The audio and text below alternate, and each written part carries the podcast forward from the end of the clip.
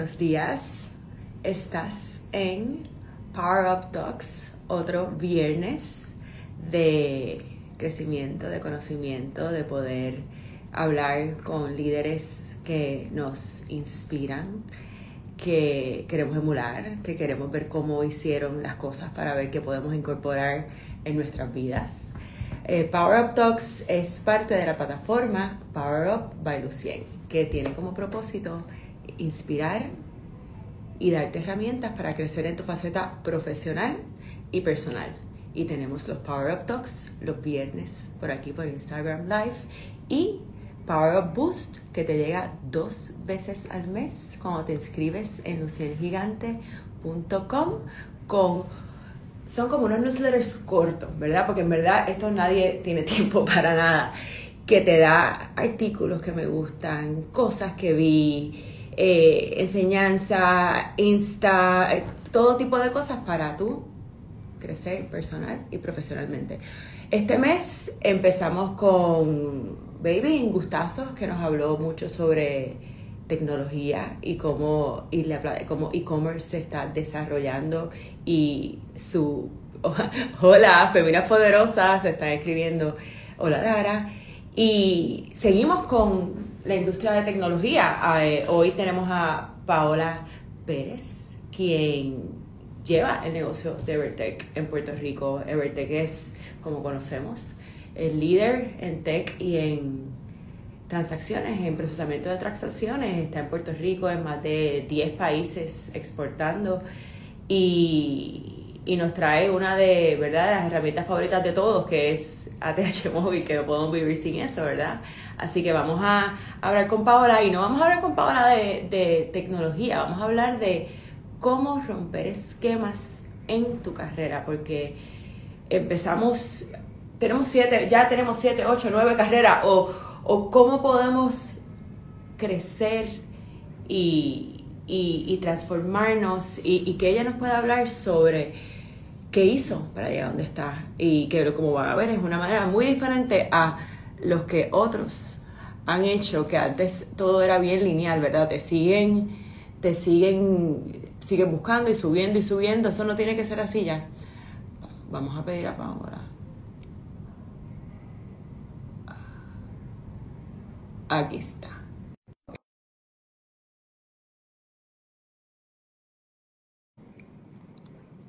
Hola Blanqui.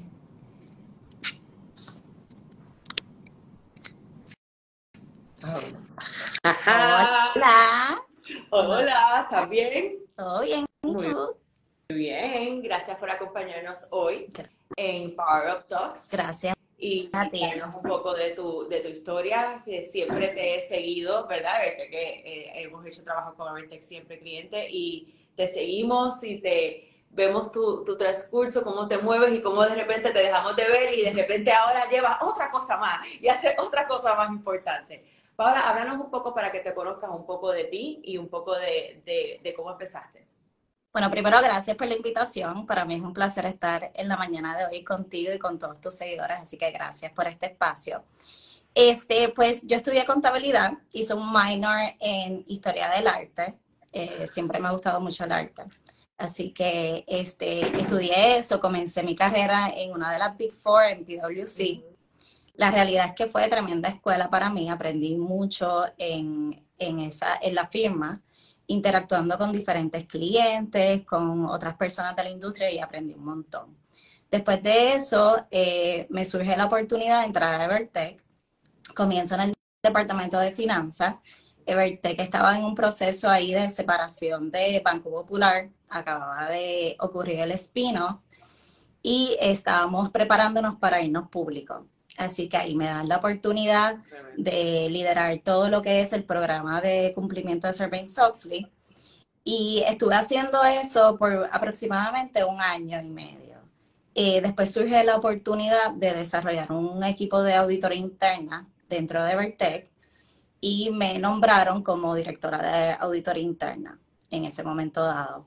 Eh, fue una experiencia sumamente positiva de crecimiento eh, me reportaba directamente a la Junta de Directores y administrativamente al presidente. Y la realidad es que empezar algo de cero fue algo sumamente interesante, eh, con muchos retos y muchas eh, dudas de mí misma, que si yo podía este, lograr eso. Así que lo hice, lo hice y lo hice con un tremendo equipo de trabajo. Eh, después de eso, pues surge la oportunidad, después de cinco años de estar en auditoría interna, surge la oportunidad de liderar recursos humanos. Y es importante ponerlo en tiempo porque ocurrió en agosto del 2017. Anda. Y como ustedes saben, este eh, hace el miércoles creo que fue que cumplimos un año del huracán María. Un mes después eh, nos tocó huracán María a Puerto Rico. Eh, ciertamente fue una crisis que, aunque fue difícil, aprendí un montón. Eh, yo le ahí, porque esto, esto, María requiere espacio. Eh, Paola, hablas, lo has dicho varias veces, hablas, surge la oportunidad, surge la oportunidad. Y, y buscas la oportunidad o la oportunidad te surge, ¿qué, has, ¿qué tú has hecho que nos puedes recomendar en las diferentes facetas para que esas oportunidades surjan, ¿verdad? Porque, ¿qué tipo de, qué, eh, cómo uno puede ser proactivo o qué hiciste o qué nos puedes recomendar para que entonces esas puertas se nos puedan abrir? Pues mira, ciertamente en estas ocasiones a mí se me presentaron las oportunidades. Y una de las cosas, eh, ¿verdad?, que yo siempre he tenido como en mente es nunca decirle que no a una oportunidad. Por lo menos hasta el momento, ninguna oportunidad yo le he dicho que no. Este, y yo creo que lo que me ayudó a hacer, eh, a que me ofrecieran estas oportunidades es que yo estaba bastante visible. ¿Qué, Tenía significa, ¿qué significa estar visible o hacerte visible? ¿Qué, ¿Cómo nos puede poner eso en arroz habichuela? Pues mira, yo era bien activa en las reuniones de gerencia en Evertech. Activa, este, que opinión. Daba muchas opiniones. Eh, fui ente de muchos cambios. Eh, siempre pensaba, me encontré con diferentes personas en la organización que llevaban muchos años eh, y siempre me contestaban, así hemos hecho las cosas siempre. Y la realidad es que yo siempre los retaba. Tópico, ajá. Sí, y, este, y lográbamos hacer cambios. Y después que se hacían los cambios y veían los resultados, decían, a la verdad que podíamos haber hecho esto diferente y en efecto estamos haciendo esto mucho más, más eficiente. Así que la realidad es que me decía bien visible, generé cambios y yo creo que el resultado de los cambios que se hicieron me ayudaron a seguir obteniendo oportunidades dentro de la organización.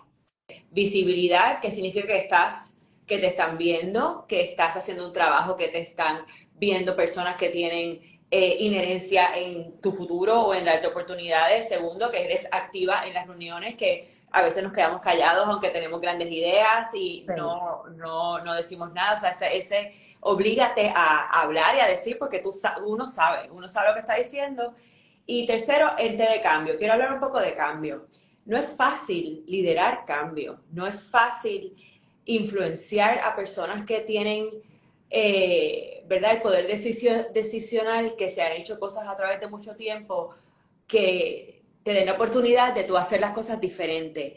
¿Qué consejo nos puedes dar que te ha resultado en crear cambios? No importa en, qué tipo de departamento, nada, de, simplemente crear cambios. Mira, yo una de las cosas que siempre utilizo no es, uno tiene como un sentido de eh, razonabilidad de lo que puede funcionar y lo que no puede funcionar, pero es sumamente importante tener datos. Eh, el tener evidencia que otras compañías han hecho. Muchas de las cosas que uno tiene que hacer en las compañías no se lo está inventando uno. La realidad es que otras personas... La rueda está hecha. La rueda está hecha. Simplemente hay que conseguir los datos, la información y demostrar que al final los cambios que vayas a ejecutar van a tener unos resultados positivos, ya sea en el bottom line del negocio o eficiencias operacionales, eh, que definitivamente eso es lo que abre los ojos. Eh, y, yo creo que esa convicción, esa, esa utilización de información de otras compañías, lo que han hecho, ayuda mucho a convencer a la gerencia a lograr esos cambios. Eh, usaste el, vamos a tratarlo en programa piloto, vamos a tratarlo más pequeño, ¿usaste ese tipo de estrategia? La realidad es que en algunas situaciones sí y en otras no, porque para crear el impacto quería hacer un cambio, transformas, o sea, transformar eh, un proceso y mucho lo hice en, en mis funciones, particularmente en recursos humanos. O sea, logramos cosas bien bonitas, este, cambios importantes dentro de la organización. Eh, cosas, a veces son cosas sencillas que eh, uno, uno se lanza, ¿verdad? Y por ejemplo, nosotros cambiamos el nombre del Departamento de Recursos Humanos a Gente y Cultura, porque queríamos que fuéramos, que estuviésemos más cerca de la gente, que no es un departamento que es cerrado, que nadie tiene acceso, es más cerca. ese departamento está, existe por los empleados, por su gente, por su cultura. Así que hicimos cosas tan sencillas como eliminarle el acceso controlado a la puerta del departamento eh, para que el colaborador, el empleado, pudiese entrar en cualquier momento y, este, poderse comunicar con el, con el equipo. Paola, brincas de una disciplina de números, ¿verdad? Contabilidad, auditoría, finanzas, a estar encargada de gente, ¿verdad? De, de gente y cultura. Háblanos de esa transición, háblanos de cómo te sentiste cuando a veces nos dan unas oportunidades de cosas que no nos sentimos preparados para hacer, ese famoso impostor syndrome, pero yo lo voy a hacer bien, pero esto es algo diferente, pero yo no tengo, yo no tengo los estudios de las maestrías en recursos humanos. Háblanos ese, ese, ese primer rompiendo esquemas de uno puede desarrollar destrezas multidisciplinarias para liderar todo tipo de, de departamento o todo tipo de, de vertical.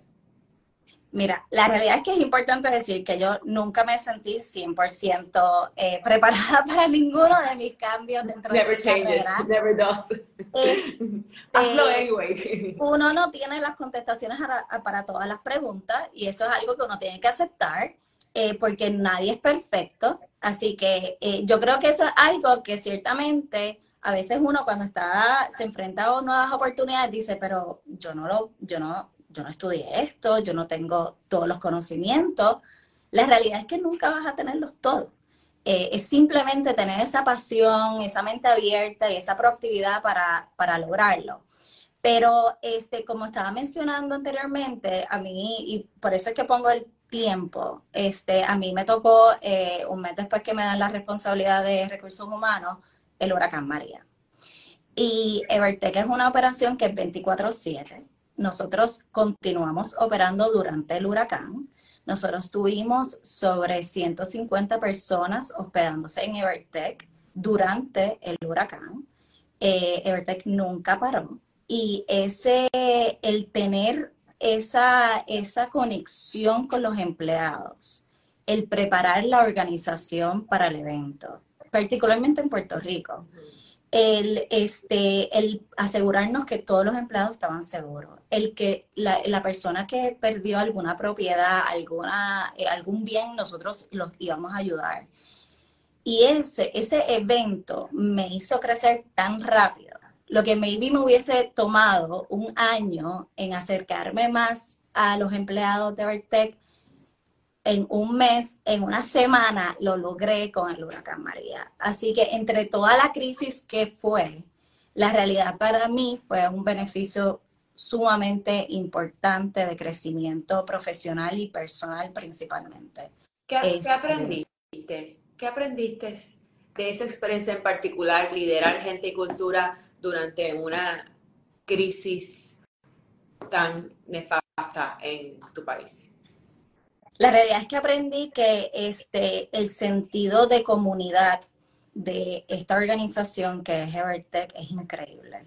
Eh, la, pasión que tenían eh, esos empleados porque nosotros continuamos operando, que nuestros países de Latinoamérica no se vieran afectados eh, por lo que estaba ocurriendo, la resiliencia del puertorriqueño, o sea, el cómo yo veía que no importaba eh, cómo estaba su situación personal, las personas venían, estaban aquí presentes. Eh, y eso nosotros lo repagamos. Nosotros hicimos una mini tiendita de cono dentro de nuestras facilidades. Nosotros habilitamos ATH este, para los empleados. O sea, nosotros nos aseguramos de repagar eso con múltiples eh, programas que establecimos. Y la realidad es que estoy sumamente orgullosa de todos los colaboradores y empleados de Evertech. Paola, em, gente, ¿verdad? Em, mientras, cuando uno maneja gente, está manejando gente de diferentes edades, de diferentes generaciones y estamos trabajando en un mismo espacio, eh, desde boomers hasta ZC, lo que es todo. Háblanos un poco, danos un insight o una recomendación puntual a, a quienes estamos manejando todo tipo de gente diferente que necesitan diferentes cosas, que valoran diferentes cosas. ¿Cómo, qué, qué aprendiste sobre eso y qué nos puedes compartir? Mira, es interesante porque en los últimos roles que he tenido, eh, todas las personas que se reportan a mí son mayores que yo. Así que... otra, otra, otro aprendizaje importante. Eso es otro aprendizaje. Pero yo creo que el respeto, el escuchar, es fácil decir escuchar, pero no todo el mundo escucha. Y yo soy una persona que soy bien enfocada en escuchar a las personas, aprender de ellos, colaborar eh, y tener una mente abierta. Yo creo que eh, ser consciente que la diversidad de las personas que están en tu equipo es lo que hace que los resultados sean mejores que podamos hacer productos mejores, que podamos servir a nuestros clientes mejor. Nuestros clientes son diversos, son diferentes generaciones, son diferentes culturas. Así que esa diversidad enriquece un montón todos los procesos de negocio. Y eso es algo que yo tengo bien presente y el tema del respeto y de escuchar es sumamente importante. Y reconocer que, mira, hay personas que les gustan venir a la oficina. Yo soy una. Me encanta venir a la oficina pero reconozco que no todo mi equipo le encanta estar aquí todos los días, and that's okay. Eh, y, para mí, después que los resultados estén ahí, eso es lo importante. Eh, así que eso es algo que yo siempre estoy bien consciente y atesoro mucho la diversidad de los equipos. Sigue, seguiste creciendo y desde el año pasado, agosto, que estás cumpliendo un año, lidera Evertech en Puerto Rico háblanos de ese brinco y lo que has aprendido en este pasado año ya siendo en el, en el tope de la pirámide.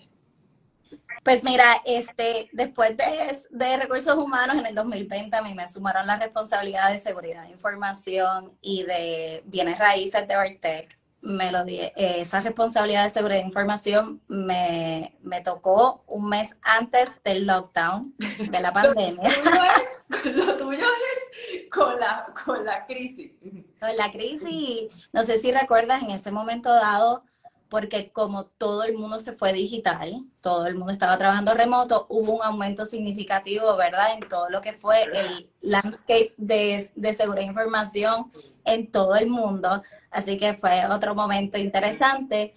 Todas estas experiencias me, me ayudaron a prepararme para el rol que estoy hoy en día.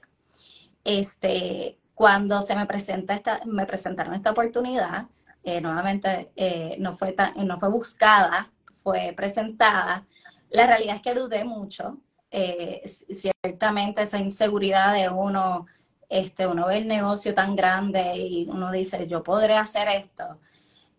pero tuvo un grupo de apoyo y, y, de que me ayudó, un mentorship alrededor que me ayudó a tomar la decisión correcta y me sumé a este nuevo reto. Este, la realidad es que es una oportunidad única. Eh, Evertech lidera, ¿verdad?, este, en, el, en la región de Puerto Rico y el Caribe, porque tengo también la responsabilidad de República Dominicana y el Caribe. Y todas estas experiencias me han ayudado. Al final del día, el negocio son relaciones. Uno hace negocio con gente. Así que esa experiencia de recursos humanos, de estar tan cerca con, con eh, la gente me ayudó a, a, evolucionar a este nuevo rol del negocio. Este, así que como dije, siempre trato de tener una mente abierta. Eh, yo nunca hubiese pensado cuando comencé mi carrera profesional que iba a terminar eh, en recursos humanos, que iba a liderar seguridad de información, que iba a terminar en negocio pero la realidad es que todas estas oportunidades que me han dado a través de mi carrera han hecho que me haya eh, redondeado como profesional y, y esté, esté, lista, ¿verdad?, para esta nueva eh, experiencia y hazaña que tengo hacia adelante. Ahora, mientras vamos creciendo en roles y nuestros roles, eh, la responsabilidad de los mismos va aumentando, eh, tenemos que comportarnos diferentes o manejar diferente, ¿verdad? A, veces tenemos más micro y a veces más macro. Eh, con los empresarios es, uno cuando empieza un negocio está trabajando en todas las partes y después va escalando y entonces va delegando y se hace a veces bien difícil. El, por ejemplo, el CEO de un negocio que hace un millón de dólares en revenue, no se comporta como el que hace 10, como el que hace 50 y los cambian. Háblanos tú de qué cambios has hecho o qué nos puedes recomendar o mientras vamos escalando y teniendo más responsabilidades del negocio que está menos micro y más macro. Háblanos de ese cambio y algo, algo, algún insight que nos puedas dar que te ha funcionado para las personas que están creciendo dentro de sus negocios y, empresas. Sí, pues mira, yo te tengo que ser honesta. Yo a veces, a mí me cuesta a veces, o me costaba antes, un poco más que ahora, delegar. Eh, uno a veces prefiere hacer las cosas uno porque entiende que, lo puede hacer mejor o es que sabe cómo lo tiene, hay que hacerlo. Pero ciertamente uno de repente hace un clic. No, yo estoy ahora aquí para desarrollar. Así que yo tengo que dejar de hacer y tengo que delegar y es desarrollar, enseñar. Este, así que es algo que yo estoy, tengo bien presente ahora en este nuevo rol. Eh, a veces eh, algunos pueden pensar que yo estoy un poco más metida de lo que debo, pero es también porque quiero aprender, porque estoy también un nuevo rol. A veces uno se mete un poquito más al inicio para poder comprender todos los procesos y todos los, los insights que necesitas.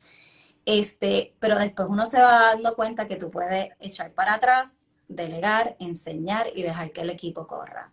Este, y yo creo que eso es algo bien importante porque uno transiciona de ser un contribuyente individual que haces tu tarea a comenzar a crecer como líder y esa, esa travesía a veces se nos hace difícil el soltar y entonces este, convertirte realmente en un buen líder que lo que está más enfocado es en la estrategia y en lograr que su equipo se desarrolle y eche para adelante. O sea, al final del día, uno, yo lo que quiero es que alguien de mi equipo termine en mi silla.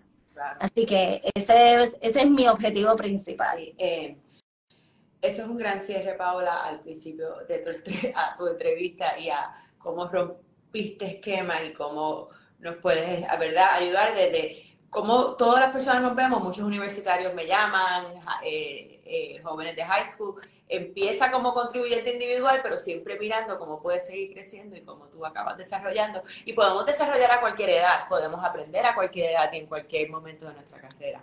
Paola, acabo con, siempre acabo con tres preguntas. La primera, ¿qué, ¿qué sabes ahora que no sabías antes? ¿Qué le dirías a una Paola jovencita empezando? Yo le diría tantas cosas, pero una de las cosas... Eh, pero una de las cosas importantes, y yo creo que lo minimizamos muchas veces, es disfrutar el momento. Eh, yo creo que uno cuando es joven, uno siempre está pensando en el mañana, que si voy a estudiar algo que vaya a conseguir trabajo, que si no voy a conseguir trabajo, a qué universidad me van a aceptar, voy a entrar a la universidad que quiero. Eh, unos, uno los domingos los estás pensando el lunes. Eh, la vida te demuestra que tú tienes que disfrutarte el momento que estás viviendo y no dejes para mañana lo que puedes hacer hoy si hoy te quieres montar en un avión a irte a Disney con tus hijos, coge el avión y vete. O sea, eh, uno no puede perder el momento. Eh, uno puede hacer más dinero, pero uno no puede hacer más tiempo. Así que el valor del tiempo es sumamente importante. Bello. Tremendo consejo y, lo sabemos, pero se nos olvida. Lo sabemos, pero se nos olvida. Lo, se nos olvida constantemente. Ahora, ¿cuál ha sido un mal consejo que te han dado? Algo que te han dicho, no, esto es lo que tú tienes que hacer, y tan, tan, tan, y tú dices, no, esa no es. Y usualmente vienen de gente que te quiere mucho, pero porque te quiere proteger. ¿Qué, qué, te, han, te, han, dicho que, que, no, que no sirve?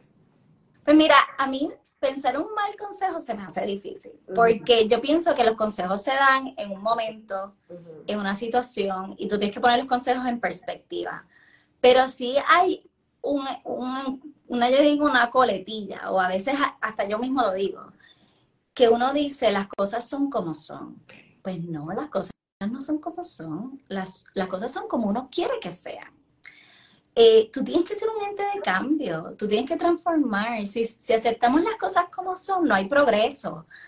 Así que eso es algo que, a que lo deberíamos de eliminar de nuestro vocabulario y, y no decirlo, porque la realidad es que si nosotros aceptamos las cosas como están establecidas, pues no cambiamos. Y, y, con el cambio es que viene la transformación y con el cambio es que viene la innovación y el progreso.